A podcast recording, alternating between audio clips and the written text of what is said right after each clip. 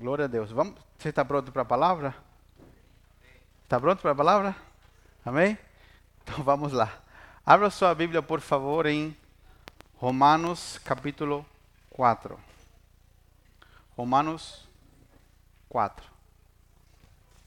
Isso. Quantos querem que eu fale a verdade? Ou você prefere que eu fale uma mentira hoje?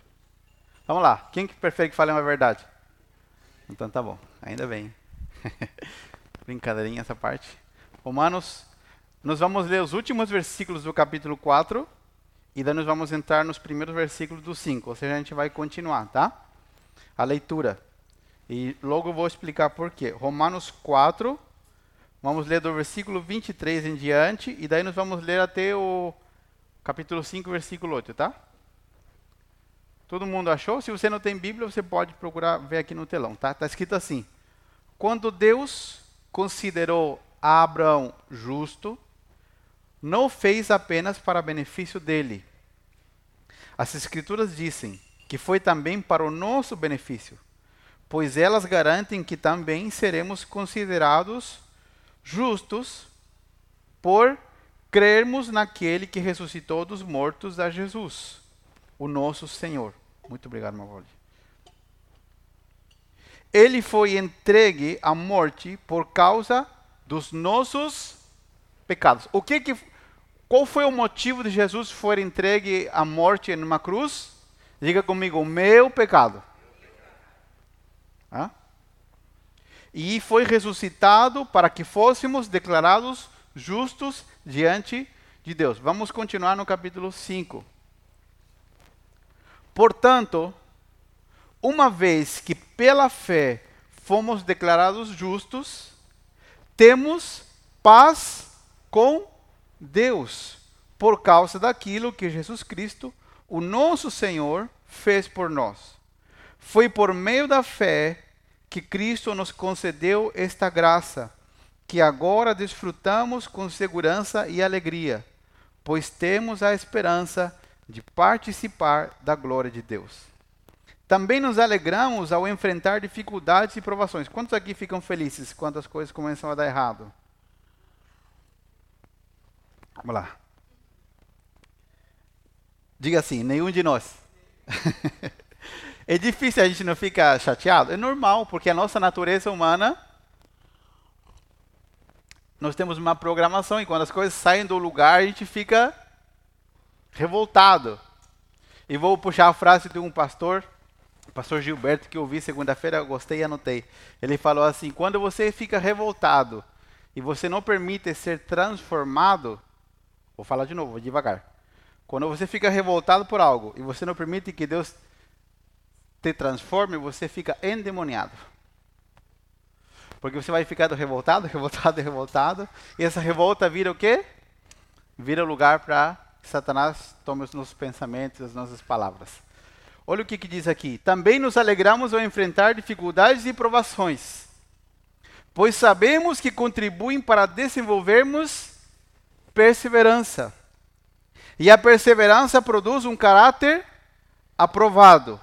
E o caráter aprovado fortalece a nossa esperança.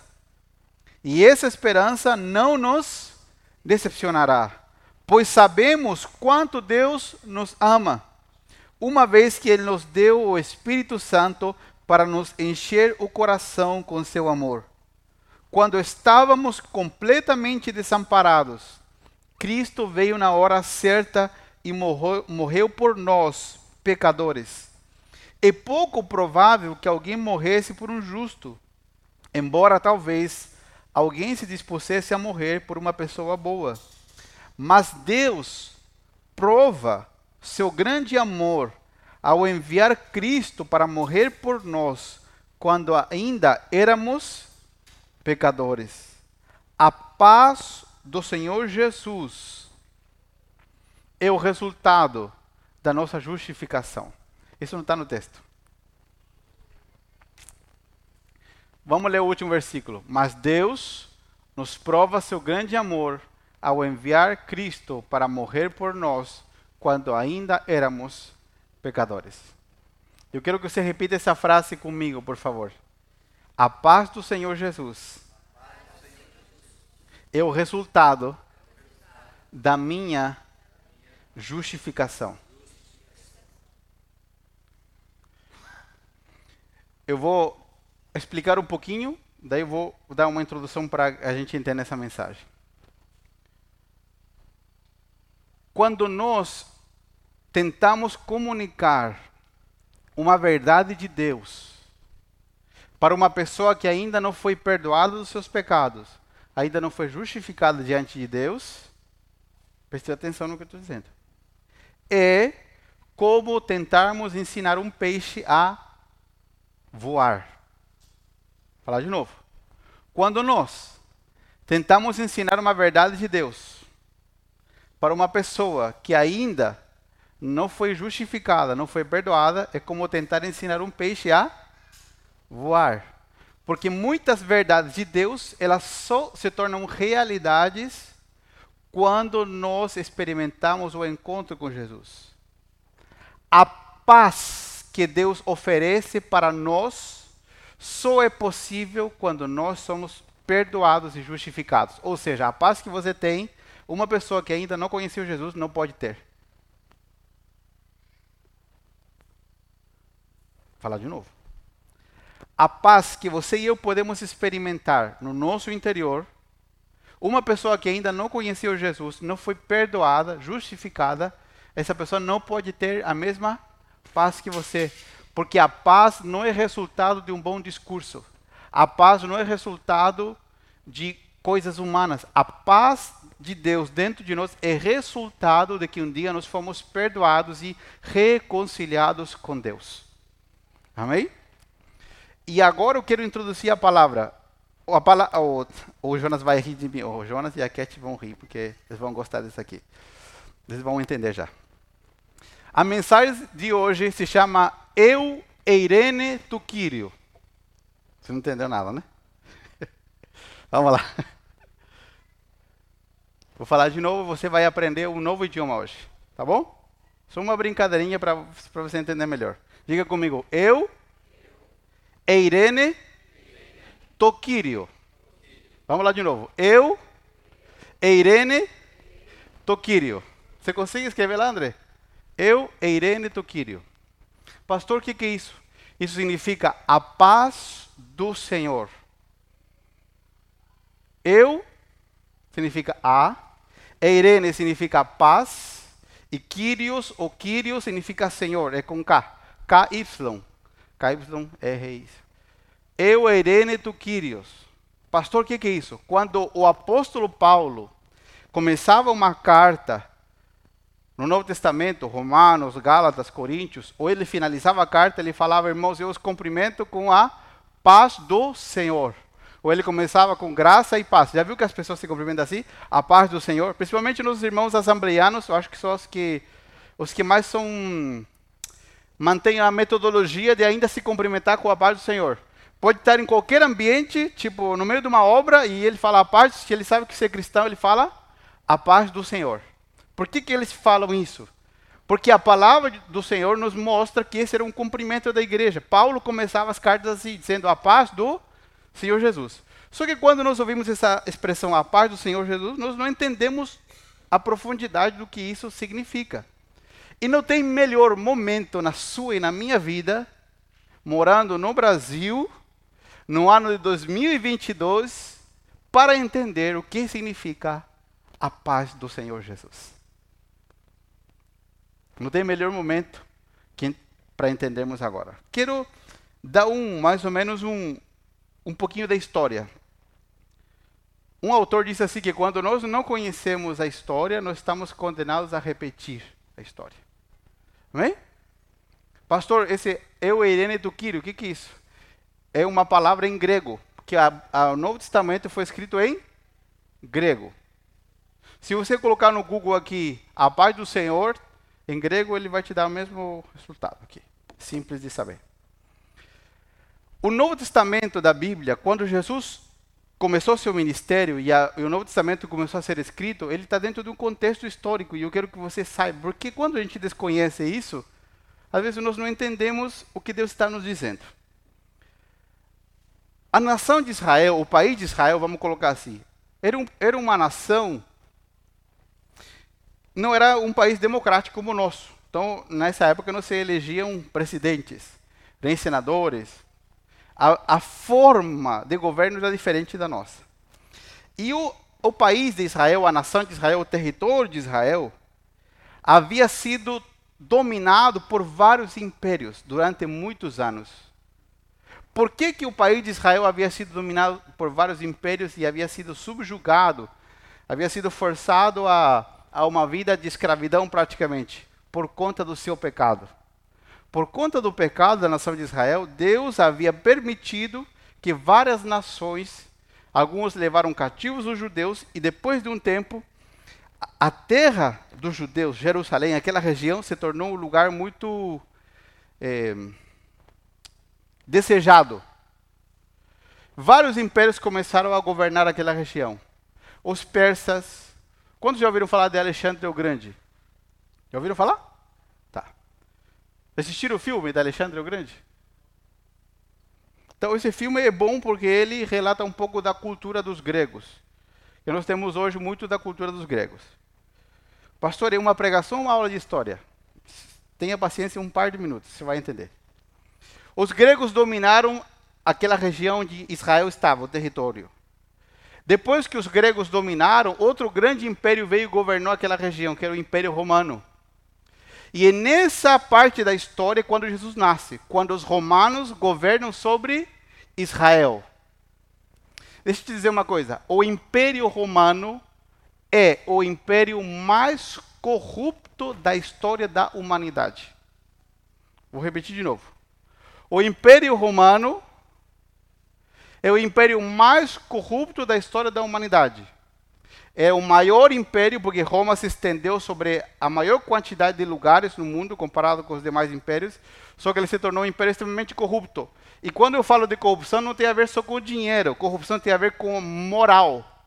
A moral do império era uma moral corrupta. Os romanos governavam sobre Israel e eles colocavam um peso alto de imposto sobre a população. Você conhece isso? Já, já viu isso em algum lugar, outro lugar acontecer? O império colocava um peso ab absurdo sobre as pessoas. A distância entre quem era rico e quem era pobre era muito grande. Então a tendência é que muitas pessoas enrique enriquecessem ilegalmente, porque o império promovia isso.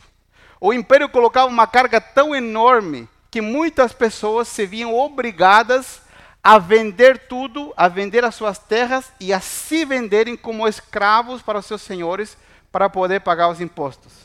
Mesmo que você não tivesse trabalho é, no império, que você estivesse desempregado, você precisava pagar impostos. E deixa eu te explicar uma coisa: quando há um império, há um imperador, César. César não é só um, como um presidente, ele é um deus. E quem desobedece às ordens de um imperador morre. É nesse contexto que Jesus vem. É nesse contexto que a Bíblia começa a ser escrita no Novo Testamento. Ok? O que acontece, irmãos amados? Os romanos, para não cobrar imposto diretamente aos judeus, eles vendiam a concessão da cobrança de impostos. E alguns judeus trabalhavam, compravam a concessão e eles cobravam impostos para Roma. Só que eles cobravam, por, vamos supor, eu digo para você assim: eu tenho essa, essa, essa taça para vender. Ela custa 10 reais. Eu te vendo ela por 10 reais. Você pode vender ela por mil se você quiser. Mas você vai me pagar quanto? 10. Certo? O que, que os romanos faziam e os judeus faziam? Roma falava, você precisa, essa região aqui precisa arrecadar, vamos supor, 10 mil reais de imposto. Você vai cobrar 100 reais de imposto por família. O que, que os judeus faziam? Cobravam 500 por família. Não cobravam 100. Quem era um cobrador de imposto desse? Mateus, que foi discípulo de Jesus. Olha os discípulos que Jesus escolheu. Agora você tem que entender o, contexto. Jesus surge e os judeus esperavam que Jesus os libertasse de Roma. Jesus tinha discípulos que também eram é, filiados a partidos políticos. Quantos já assistiram a série The Chosen, que eu recomendei várias vezes? Não sei se na segunda temporada você já chegou num episódio onde aparece um novo personagem chamado Simão Zelote, que é um que é bem musculoso, ele fica treinando com uma, já viram, com uma faca assim. Simão, Simão ele era de um partido político judeu que acreditava que quando o Messias viesse, o Salvador do mundo, ele libertaria os judeus do Império Romano pela força através da guerra. E quando Jesus começa a escolher os discípulos, ele escolhe gente comum, ele escolhe pescadores. Ele, os pescadores eram pagadores de impostos, gente comum, trabalhadora. Imagina Jesus escolhe Pedro, Tiago, João, que eram pagadores de impostos, e depois Jesus escolhe Mateus. A gente lê a Bíblia e não entende isso, mas estou te explicando para você entender. Todos eles estavam dentro da mesma igreja. É muito provável que Mateus já havia cobrado impostos abusivos para Pedro. E Pedro era um rapaz esquentado. Pedro não era, era de pavio curto que chama, né? E eles todos eram discípulos de Jesus. Imagina a salada que havia quando Jesus se reunia com seus discípulos. Quando Jesus começou a ensinar a eles para que, que ele havia vindo. Tudo, todo mundo está me entendendo aqui? Certo? Estou indo devagar para você entender o contexto. As liberdades no Império Romano elas eram muito restritas. Se você desobedecesse, as penas eram duríssimas. Quantos já ouviram falar Jesus falando assim no Sermão da Montanha? Se alguém te pedir para andar uma milha, ande duas. Quantos já ouviram isso? Vamos lá. Se alguém te pedir para andar uma milha, ande duas. Por que Jesus disse isso? Porque em Roma, um soldado romano tinha autoridade. Se ele te encontrasse na rua e o soldado romano estivesse carregando, sei lá, qualquer coisa, ele tinha toda a autoridade para mandar você carregar as coisas para ele. Só que a lei romana dizia que você tinha a obrigação de andar uma milha carregando as coisas que o soldado romano exigia para você. Vamos lá, está prestando atenção aqui? Olha aqui, isso é importante entender. A lei dizia que se um soldado romano parasse você na rua e ele te mandasse carregar, sei lá, o, o que ele estivesse carregando, você tinha a obrigação de carregar. Senão você ia preso. Mas quanto que era a obrigação de carregar? Uma milha, vamos por um quilômetro. Tá bom? Uma milha acho que é menos de um quilômetro, né? Um quilômetro. E o que, que Jesus disse, amados, quando ele começa a ensinar os seus discípulos? E se alguém te obrigar pela lei a andar uma milha, não ande uma. Ande Quantas? Vocês falaram que eu falasse a verdade, não falaram? Jesus disse: se alguém te pedir para andar uma milha, ande duas. Por que estou explicando tudo isso? Porque quando nós entendemos a história, nós entendemos que Jesus vai sempre confrontar a nossa humanidade. A mensagem de Jesus nos propõe um novo estilo de vida que não está fundamentado nos padrões desse mundo, mas está fundamentado nos padrões dos céus.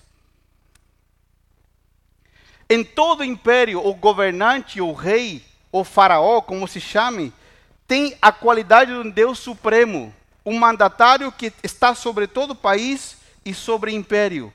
Quando Jesus surgiu, César que governava Roma e governava Jerusalém, onde os discípulos estavam, ele era um Deus. E é justamente nesse contexto que Jesus começa a mostrar que ele veio para ser Senhor. E agora vamos voltar, vamos voltar para o texto bíblico, André, para Romanos 5, 1, por favor. Eu poderia ter falado muitas outras coisas da história, mas pode ficar muito cansativo. É que é importante para a gente entender, porque senão a gente lê a Bíblia com mentalidade de brasileiro ou com mentalidade de chileno e a gente não entende nada. Eu nunca vi, nunca vi, confesso que eu nunca vi tanto versículo fora de contexto como nesses últimos um mês na internet. Por isso que é importante a gente entender a Escritura. Entender a palavra de Deus. Olha o que diz aqui, Romanos 5.1. Portanto, uma vez que pela fé fomos declarados justos, temos paz com Deus por causa daquilo que Jesus Cristo, o nosso Senhor, fez por nós. Milton, vem um pouquinho. Deixa eu explicar uma coisa. Na época de Jesus, quando você se encontrava com alguém na rua, como você cumprimentava as pessoas? Daí, beleza, tudo bem, certo? Como se cumprimentavam as pessoas na época do Império Romano? César é o Senhor. Vamos lá. César é o Senhor.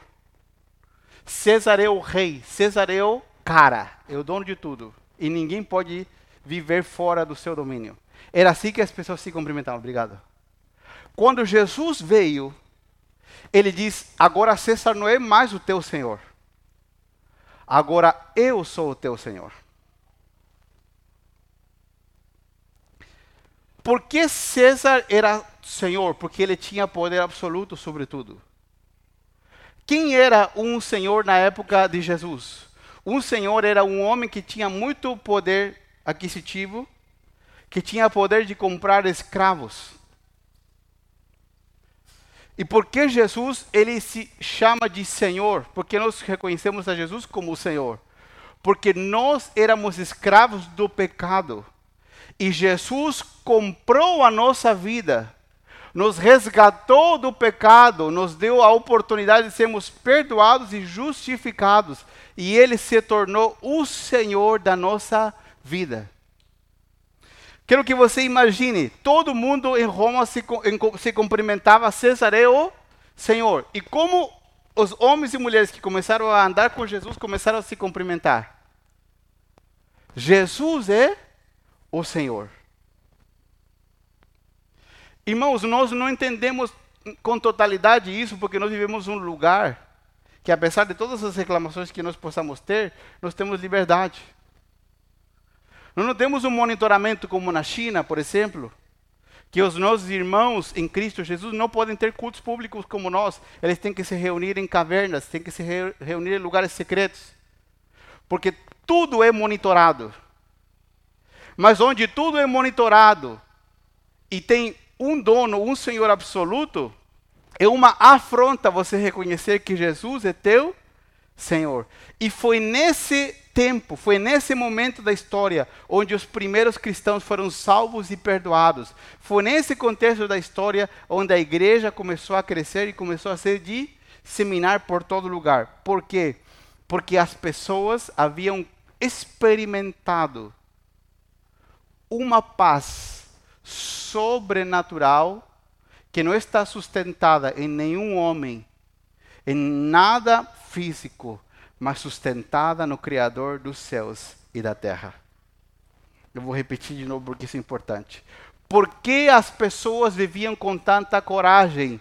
Porque as pessoas haviam experimentado uma paz que não está sustentada em nenhum homem, não está sustentada em nada físico, mas está sustentada na pessoa do Criador dos céus e da terra. Por isso que quando Paulo cumprimenta a igreja, diz, irmãos, a paz do Senhor Jesus esteja com vocês. A palavra paz é a palavra grega eirene. Essa palavra, ela tem um, um, um complemento na Bíblia. Quantos já ouviram a, essa palavrinha shalom? Já ouviram? Shalom? É bem comum, né? E shalom, para nós em português, significa paz. Tá? Mas a palavra original shalom, ela significa íntegro, completo, inteiro.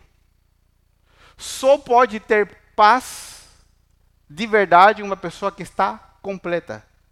Uma pessoa que não tem paz é uma pessoa que lhe falta algo. Vamos lá. Uma pessoa que não tem paz é uma pessoa que lhe falta algo. A paz que este mundo oferece é uma paz incompleta.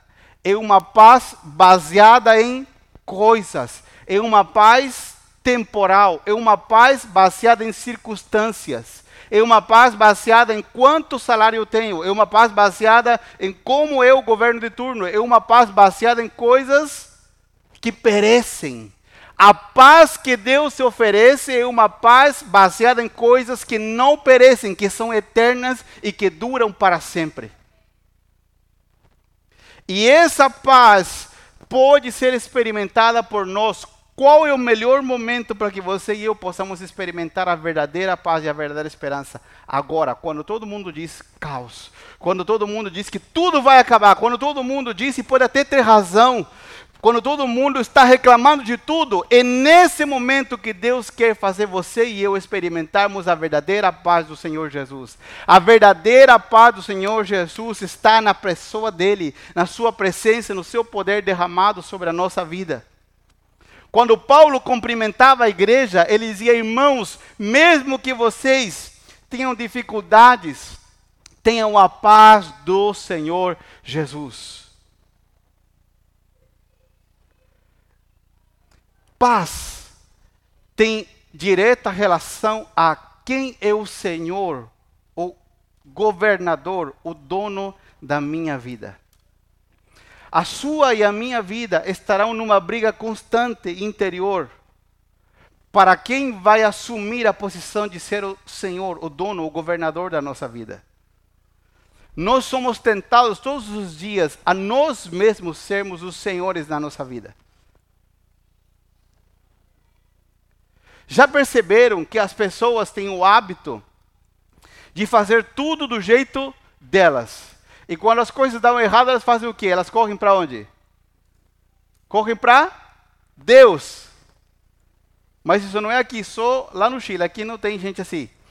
Não é verdade? O que, que as pessoas fazem?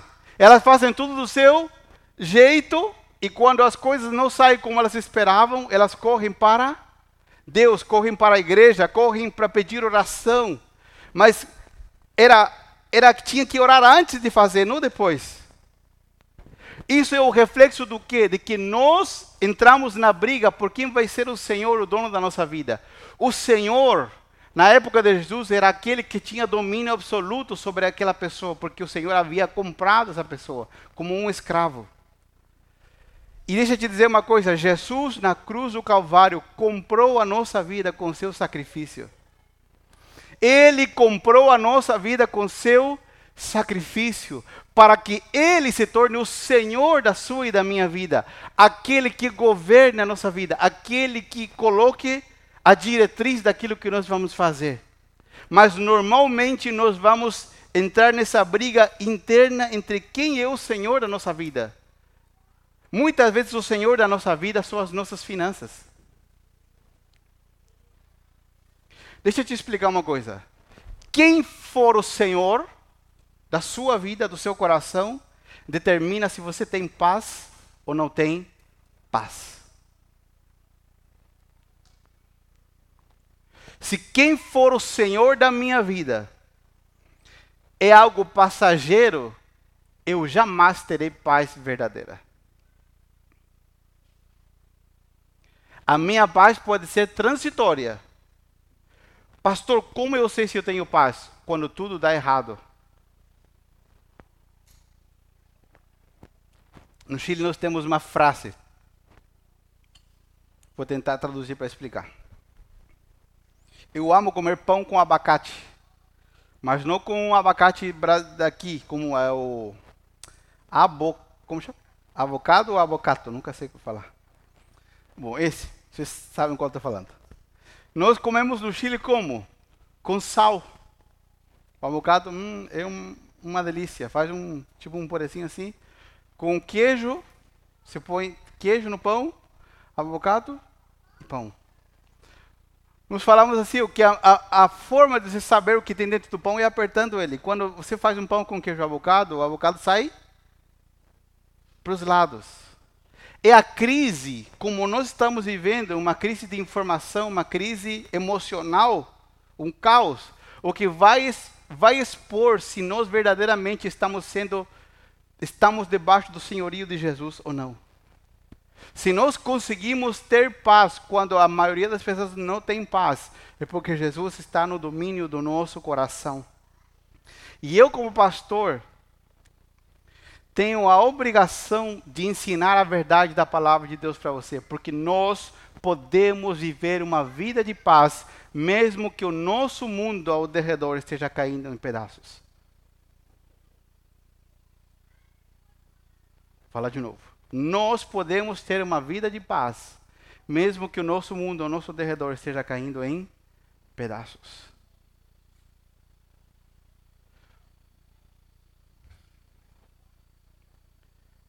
A vida de paz está diretamente relacionada a quem é o Senhor da nossa vida. E agora eu quero entrar num assunto que pode, pode ser que seja uma dúvida sua. Às vezes nós temos dificuldades em compreender o sofrimento. Quantos aqui tem facilidade para compreender o sofrimento? Alguém que me ajude, alguém que para você orar por mim depois. Todos nós temos dificuldade de compreender o sofrimento, certo? Quando os, os dias ruins chegam, ninguém entende. E nós temos dificuldade para entender como Deus se relaciona com a gente, nos permitindo passar por situações desconfortáveis, nos permitindo passar por situações onde tudo que nós planejamos tão perfeitamente sai do enquadramento que nós tivemos. E muitas pessoas pensam que quando nós falamos da Bíblia, o pensamento bíblico é masoquista. Tipo, ah, parece que Deus quer que a gente sofra o tempo todo. Não! O pensamento bíblico não é masoquista. O pensamento bíblico não é como um kamikaze, aqueles, que, aqueles, que se, aqueles aviões que se jogavam para morrer. Não. O pensamento bíblico tem a ver, não tem a ver como se nós estivéssemos buscando sofrer. O pensamento bíblico tem a ver com que a esperança que Jesus nos oferece é atemporal. Eu não quero sofrer, mas se eu tiver que passar por dias difíceis, a minha paz não depende do que eu tenho, a minha paz depende de Jesus. O Senhor Jesus quer preparar a sua vida para que você viva uma vida abundante e uma vida próspera. Mas, se você e eu tivermos que passar por dias complicados, por dias onde as coisas que planejamos não saem como esperamos, que nesse dia você tenha a mesma paz que você tem no dia em que tudo está dando certo. Não sei se você está me entendendo.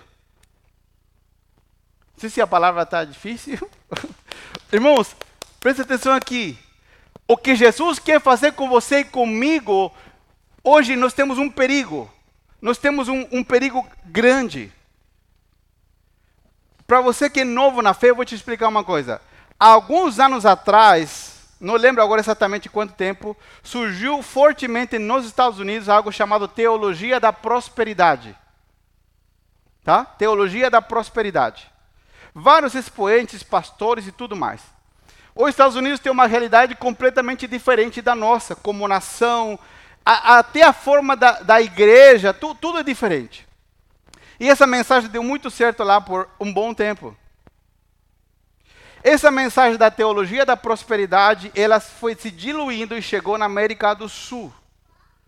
Aqui, chegou no Brasil, chegou no Chile, na Argentina, e ela foi muito mal interpretada, ela foi muito mal colocada de diversas formas. E essa teologia virou uma teologia triunfalista. O que, que significa isso, pastor? De pregarmos o evangelho evitando os dias difíceis. Pregar o evangelho com, com tal, de tal forma de que quando coisas difíceis acontecem, parece que Deus está errando. Parece que nada pode sair do nosso quadradinho perfeito. E esse é um evangelho que não é bíblico. Tanto é que hoje tem expoentes famosos desse tipo de teologia nos Estados Unidos. Semana retrasada, tem uma pessoa, não vou falar o nome, tem uma pessoa muito conhecida, centenas de livros. Quando ele pregava, as pessoas jogavam dólares no púlpito. Dólares, falavam assim. Essa pessoa, semana retrasada, publicou, eh, falou na sua igreja local, falou: irmãos, joguem no lixo todos os livros que eu escrevi. Você vê o nível do que eles estavam ensinando, porque era uma, uma teologia forçando o texto bíblico. Porque se eu sou uma pessoa minimamente inteligente, eu posso pegar qualquer versículo bíblico, dar uma boa forçada e fazer com que a Bíblia fale o que eu quero. Mas eu não posso fazer isso. Eu tenho que me enquadrar no que a Bíblia diz. Eu não posso fazer com que a Bíblia fale o que eu quero que ela fale. Amém? Por que estou explicando isso? Porque a paz que Jesus vai gerar na sua e na minha vida, ela tem que ser igual quando tudo está dando certo, a quando a bomba explode e as coisas na nossa vida pessoal ou ao nosso derredor não saem como nós esperamos. Eu, como pastor, fico extremamente preocupado. Por quê? Porque nós estamos vivendo um momento ultra delicado no país. Você não concorda comigo? E eu vejo, posso estar enganado, porque eu me engano também, mas eu vejo que as pessoas, elas têm mais esperança nos homens do que no próprio Deus. Como eu sei disso? Pelo desespero. Tem gente que eu nunca vi ela pregar o evangelho do mesmo jeito que ela envia vídeos do que está acontecendo. E nós estamos, deix... irmãos, entenda isso, e isso eu falo com muito amor, não é só para você, é para quem está na internet, para todo mundo que chegar a ouvir essa palavra. A igreja deixou de ser uma igreja profética e está se tornando uma igreja patética. Verdade. Verdade. Porque nós estamos acelerando muito onde nós não deveríamos acelerar. Nós podemos nos envolver. Você é um cidadão. Você tem que se envolver. Você não pode ficar de fora. Mas o nosso envolvimento tem que ser coerente.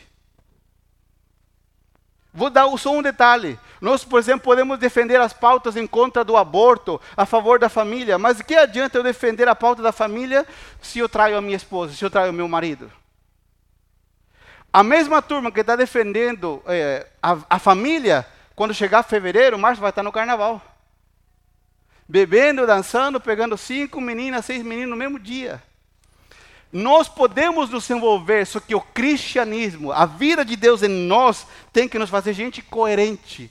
E a verdadeira esperança para as pessoas é o Senhor Jesus, porque Ele pode mudar as circunstâncias. Sabe qual o poder que Deus tem? Que mesmo quando as coisas de fora não mudam, por dentro as coisas mudam.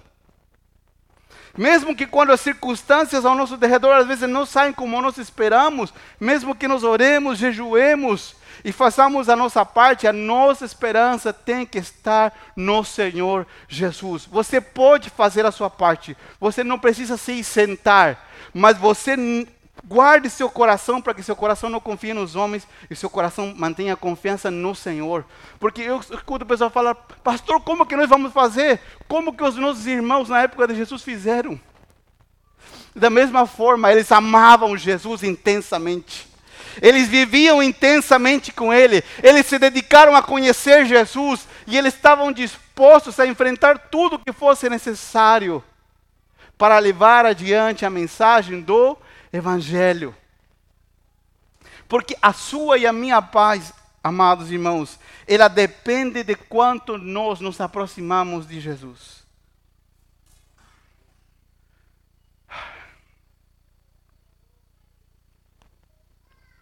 Os discípulos que andavam com Jesus, os doze, irmãos, preste atenção, isso aqui é importante, por favor. Por favor, preste atenção nisso aqui. Os discípulos moravam com Jesus. Eles dormiam na, nas mesmas casas. Eles viajavam juntos, ficaram três anos e meio andando com Jesus. Estavam juntos, mas não estavam perto. Como assim, pastor? Estavam juntos, mas não estavam perto. Porque Jesus passou três anos e meio andando com eles, falando as palavras os discípulos de Jesus não são diferentes de nós, somos iguais a eles. Por isso que Jesus escolheu gente tão diversa.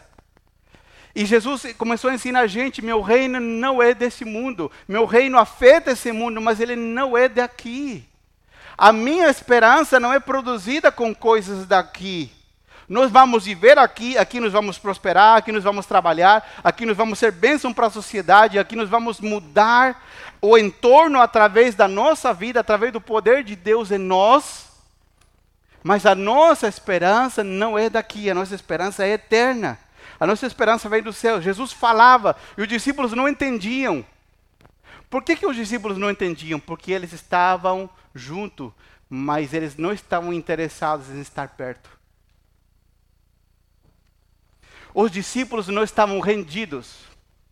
Outro dia eu tive uma conversa com, com meu filho, com Samuel. Na hora do almoço ele me perguntou uma coisa, falou, pai, o que, que significa isso? E eu comecei a falar e ele começou a falar também. Falei, filho, para, você tem que aprender a ouvir. Porque você pergunta e você já sabe a resposta.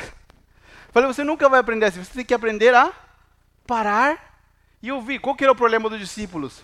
Jesus estava lá para ensinar, mas eles não queriam aprender. Porque eles já tinham seu esquema feito. Eles já tinham sua mentalidade feita. Eles, eles ainda não tinham um coração pronto para aprender. Eles estavam com Jesus, mas não estavam perto. Por que estou falando disso? Porque nunca poderemos conhecer alguém se verdadeiramente não nos aproximamos com todo o nosso coração a esse alguém. Você e eu precisamos conhecer Jesus mais de perto. Sabe por quê? Porque só quando você o conhece de perto, você terá a verdadeira paz. Nós conhecemos Jesus pelo que outros falam. E qual é a minha tarefa como pastor? Eu sou o homem mais fracassado do mundo se você só conhece Jesus pelo que eu falo para você. O que eu falo aqui, o que eu falo no Instagram ou no Spotify. Qual que é o meu trabalho? Por que, que eu falo? Venha, leia a palavra, ore, para que você conheça Jesus. Para que você o conheça de perto, para que você não o conheça pelo que eu te conto. Pelo que você ouve outros falar. Para que você conheça Jesus de perto. E para isso você vai ter que permitir que seu coração se abra para aprender. Para isso você vai ter que ser como aquilo que eu falei para Samuel. Guarde silêncio. Esteja disposto a que o Senhor mude os teus pensamentos para te ensinar algo novo. Como isso é possível? Os discípulos conheciam o Jesus externo e os discípulos, irmãos, estavam revoltados com Jesus. É muito provável que Pedro negou Jesus, que Judas vendeu Jesus. Irmãos, para você entender, era tanta corrupção no, de Roma que já havia tomado a nação de Israel. Com que dinheiro você acha que os sacerdotes pagaram Judas para ele ter vendido Jesus? Vocês sabem que Judas vendeu Jesus, certo? Por quanto dinheiro? 30 moedas de prata. Quem contratou ele? Os sacerdotes do templo. E de onde eles tinham dinheiro? Dos dízimos do templo. Era esse o nível de corrupção nessa época. Era tanto o nível de corrupção que não havia um sacerdote. A lei dizia que tinha que haver um, haviam dois.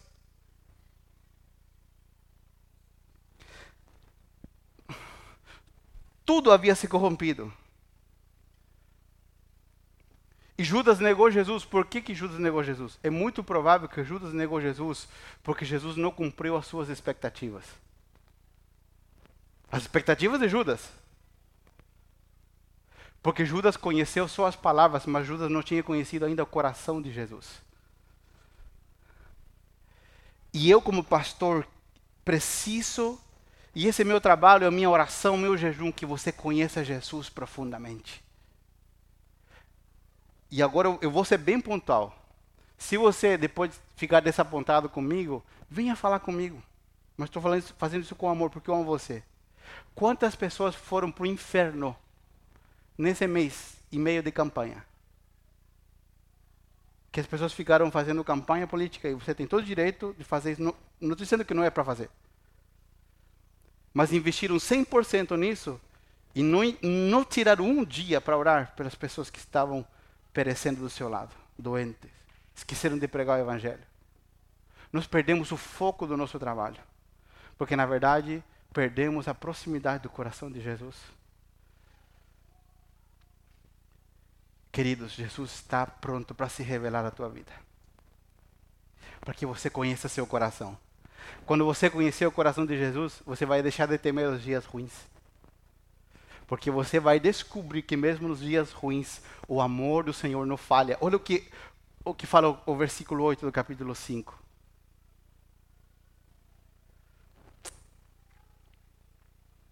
Antes de tudo, quero dizer que por meio de Jesus Cristo agradeço ao meu Deus por todos vocês. O 8, versículo 8. Mas Deus prova o seu grande amor ao enviar Cristo para morrer por nós quando ainda éramos pecadores. Quando nós estamos perto de Jesus, nós vemos suas leis e suas regras. Quando conhecemos seu coração, descobrimos quanto ele nos ama e deixamos de temer. O Senhor Jesus está nos chamando para ir mais perto. Para ir mais perto. Para ir mais perto dele, em oração, pela palavra, a conhecê-lo. Dizer, Senhor, eu quero abrir, rasgar o meu coração, que o Senhor mude tudo que tiver que mudar aqui dentro. Eu quero te conhecer. Eu quero ter uma vida mais próxima à tua. Eu quero que a verdadeira paz inunde o meu coração.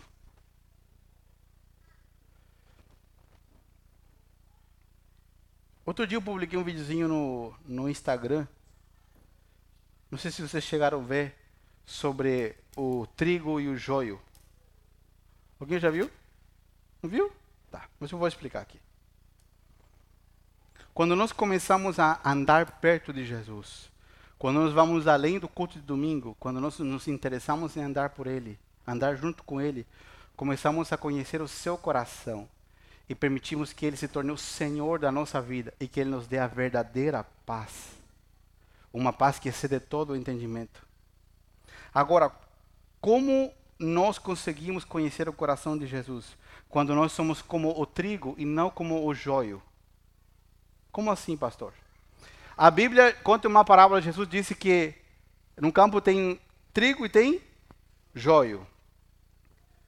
Os agricultores sabem melhor que a gente, né, que o trigo e o joio externamente são iguais. Porque quando você pega um feixe, não sei como se chama, feixe que chama a parte de cima, trigo, você amassa assim e ele está cheio de sementes dentro.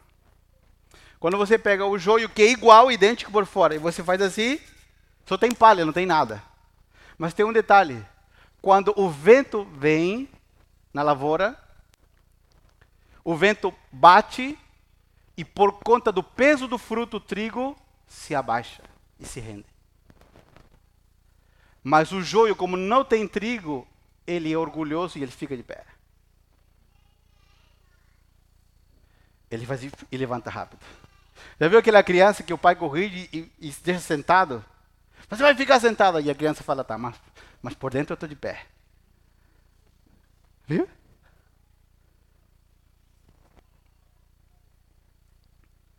Como podemos conhecer mais Jesus? Quando nos permitimos ser como o trigo. Quando ouvimos a voz de Deus e não teimamos em ficar igual, mas nos rendemos à sua voz. Dizemos, Senhor, fala que teu servo ouve.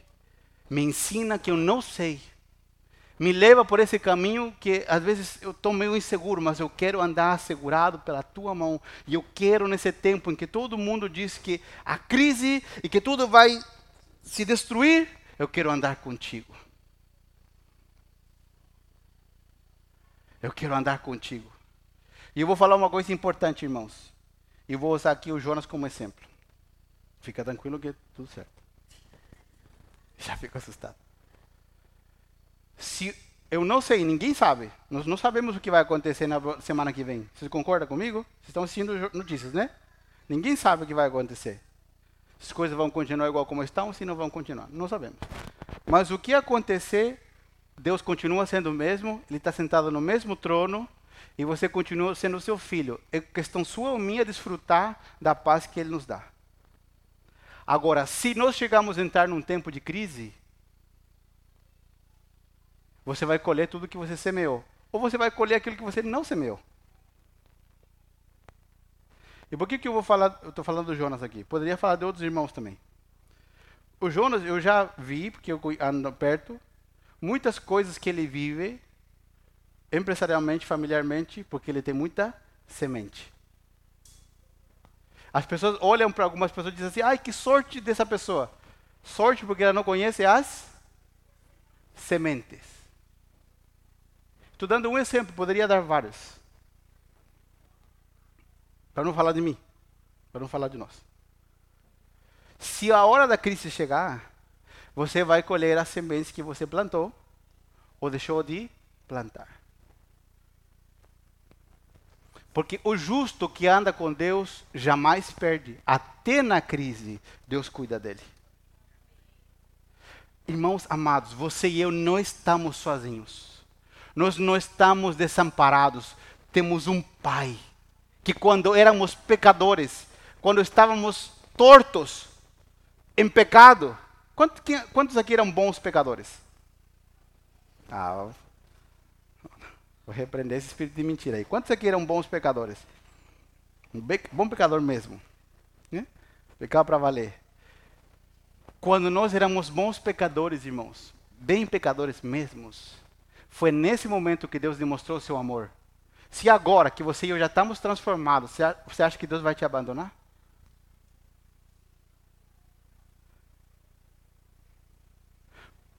O Senhor quer que sobre o seu coração e o meu coração repouse a verdadeira paz. Como isso vai acontecer, pastor? Quando você e eu nos dedicarmos a andar mais perto dele. É por isso que pessoas sentam em igrejas como essa, como qualquer outra, nos mesmos bancos durante 30 anos, ouvem de Jesus, fazem um monte de atividades da igreja, mas não têm paz, porque andam com Jesus, mas nunca conheceram seu coração. Porque sempre estão encostados, apoiados no que o outro faz por eles, mas eles nunca romperam a barreira. Eu vou conhecer mais a Deus. Vou largar de ser turrão, vou largar de ser orgulhoso, teimoso, e vou abrir meu coração para Deus, para que Ele transforme a minha vida, porque eu quero conhecê-lo profundamente. Eu quero que Ele me revele ao coração quanto Ele me ama e como eu posso ter paz mesmo no meio da crise. Amém? A nossa única e verdadeira esperança está em Jesus. Vamos deixar que o Senhor Jesus, o Rei, o dono da nossa vida, governe sobre o nosso coração e sobre o nosso interior e ele nos possa prover a verdadeira paz. Amém? E termino com um exemplo rápido. Vou voltar a falar de história. Você pode pesquisar depois na internet, que eu gosto que você vá lá e, e confira. Os espanhóis os espanhóis eles entraram na América do Sul e começaram a dominar todos os territórios.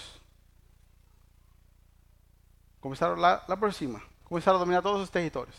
Chegaram até aqui. Aqui chegaram os portugueses, certo? Mas na, até a Argentina chegaram os espanhóis. E o que, que eles fizeram com todas as nações que eles encontraram? E com os povos indígenas que eles encontraram? Acabaram com todo mundo. Acabaram com todo mundo, literalmente. A história mostra que eles acabaram com todo mundo. Eles tinham mais poder militar e eles não encontraram tanta resistência. Eles fizeram um certo nível de trocas e derrotaram a pouca resistência que havia. Até que eles chegaram a um pequeno país que é onde eu nasci. Até que eles chegaram no Chile, eles entraram no deserto do Atacama, numa cidade que eu conheço, chamada Copiapó. E eles foram indo passaram pelo que hoje é a capital, chegaram em Concepción, onde teve o último terremoto em 2010, que é a maior cidade do Chile, que era a antiga capital. E ali eles encontraram um assentamento de uma tribo indígena chamada Mapuches, que é a, é a maior tribo indígena que tem no Chile, e da onde todo chileno tem uma forte raiz. Mapuche. Os espanhóis ficaram ali batalhando com os mapuches e jamais conseguiram vencê-los. tiveram que retornar para Santiago, para a capital. A resistência foi tão forte que eles não conseguiram entrar. E tiveram que voltar. Foi o único povo indígena nativo que até hoje está vivo. A minha esposa, a pastora, ela já foi comigo para o Chile e ela sabe conhece um pouco da cultura. Eu me lembro muito bem, porque já vou te explicar por que eu estou falando disso e termino a mensagem. Uma vez houve uma manifestação desse povo mapuche. Eles viajaram, imagina que eles viajaram de a pé, de a pé e de a cavalo. Para você ir de carro, a distância que eles fizeram dá 15 horas, 16 horas. Santiago até Temuco, o Jonas conhece o Chile. De lá, foram de a pé. Homens e mulheres, crianças, senhoras. Um grupo de cavalo de a. Você vê como eles são. E eles chegaram e tiveram uma reunião com deputados e senadores. Eles usam uns negócios, parece taco de rock de gelo, de madeira. Você acha que deu briga? Deu briga. Como a pastora viu, como que as mulheres batiam, amor? Igual que um carneiro quando bate com a cabeça. Senhoras. Assim. É um povo guerreiro, um povo de luta. E todo chileno, como eu sou de nascimento, tem uma raiz fortíssima Mapuche. Nós somos especialistas em protestos e levar a contra em tudo. Somos especialistas. O chileno é tudo protesto. É, o chileno é, é protestante. Ele é bem protestante mesmo. Está no sangue. A briga, qualquer coisa tem pro, é protesto e vai todo mundo. Quando você estuda missiologia, você descobre que Deus deu a cada país uma característica especial. Deus deu essa característica para que esse, esse país use isso para a glória de Deus. Deus deu ao Brasil a adoração. Na missiologia, nós sabemos que o Brasil é um país adorador. Verdade. A adoração do Brasil é incomparável. Por isso que a música de adoração brasileira, ela toca as nações da terra. Quando as pessoas ouvem, elas ficam loucas porque o Brasil tem a, a missiologia chama isso de dom redentivo. Como você acha que é o dom que Deus deu para os chilenos? O dom da guerra. Mas o chileno usa para quê? Para brigar com os outros. Sendo que Deus nos entregou isso para quê? Para usar isso para a glória de Deus. Quem entende de futebol sabe aqui que o Chile não é uma boa seleção de futebol. Não é verdade? Assim com técnica. Mas os jogadores chilenos eram conhecidos por quê? Porque nunca perdiam uma, uma bola travada. Se era necessário travar com a cabeça, com a cabeça travava. Isso se chama espírito de guerra. Mas quando nós nascemos de novo, o Senhor nos faz recolocar o dom que nós recebemos e eu poderia ser o primeiro a estar aqui nas ruas protestando, porque eu gosto. Só que eu prefiro não fazer guerra contra homens, prefiro fazer guerra contra demônios. Porque eu entendi que a minha nacionalidade mudou. E é mais, você é brasileiro por nascimento, sou brasileiro por escolha. Eu decidi vir para cá. Sem conhecer ninguém. Por uma palavra de Deus. Poderia estar lá. Mas eu entendi que as batalhas que Deus nos chamou para vencer não se vencem gritando, se vencem orando. E tem gente que fala assim: ah, pastor, vocês ficam orando aí, quando o negócio apertar, quando as crises chegam, ninguém, vai, ninguém pede manifestação, as pessoas pedem o quê? Oração. Todo mundo pode fazer o que quiser, mas você e eu temos uma, uma ferramenta. Você pode ir para a rua, não estou dizendo que é proibido. Mas lá seja luz não coloque a sua esperança no homem, coloque a sua esperança no Senhor Jesus. A sua e a minha esperança estão em Cristo Jesus. E mais, Deus tem prazer em fazer a igreja brilhar quando tudo está indo mal.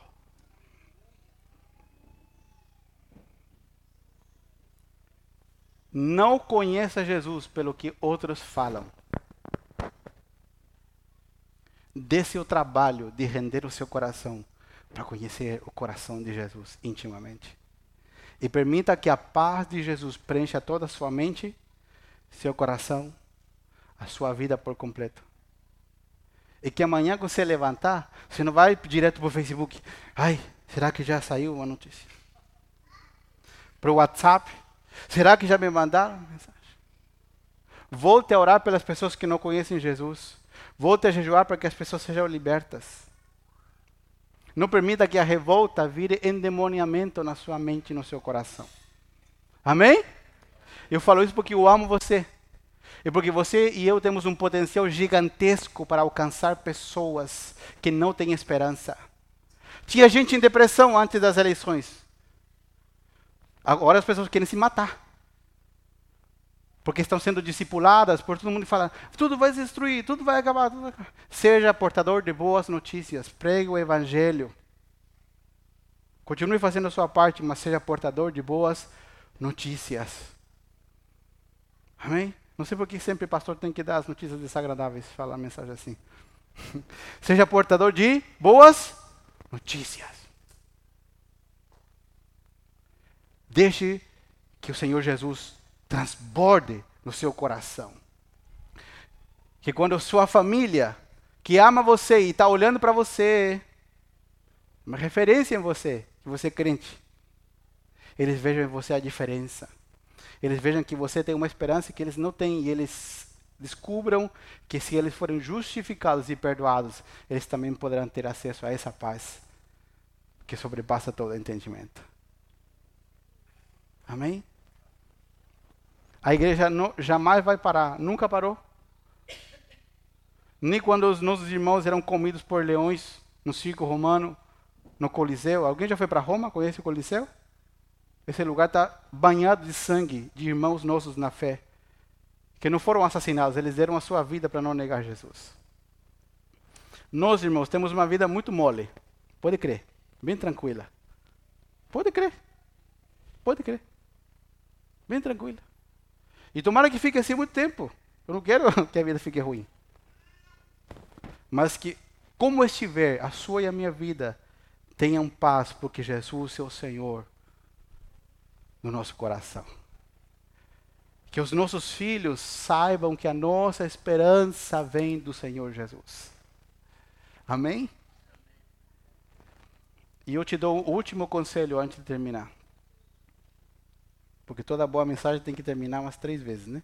Eu falei as três vezes. o último conselho. Eu tento fazer, mas sempre fico me embolando. Preste muita atenção por quem você está sendo discipulado. Como assim, pastor? Todo mundo é discipulado. Quem que é o discipulado? É você receber a semeadura de alguém. Quantas horas você passou assistindo vídeo de não sei quanta coisa essa semana? Semana retrasada. E você não consegue dormir, você tem que orar na metade da noite, você está preocupado, tá trabalhando, tua mente assim com um milhão de pensamentos. Permita-se ser discipulado pelo próprio Senhor Jesus, pela Sua palavra. Em vez, de, em vez de ter uma mentalidade de uma cara de tristeza, cante louvores e adore ao Senhor. Permita que Jesus mude a sua vida de verdade. Amém? Essa palavra é para você ou não? Sim? Ou não? Ou será que eu preguei no lugar errado hoje?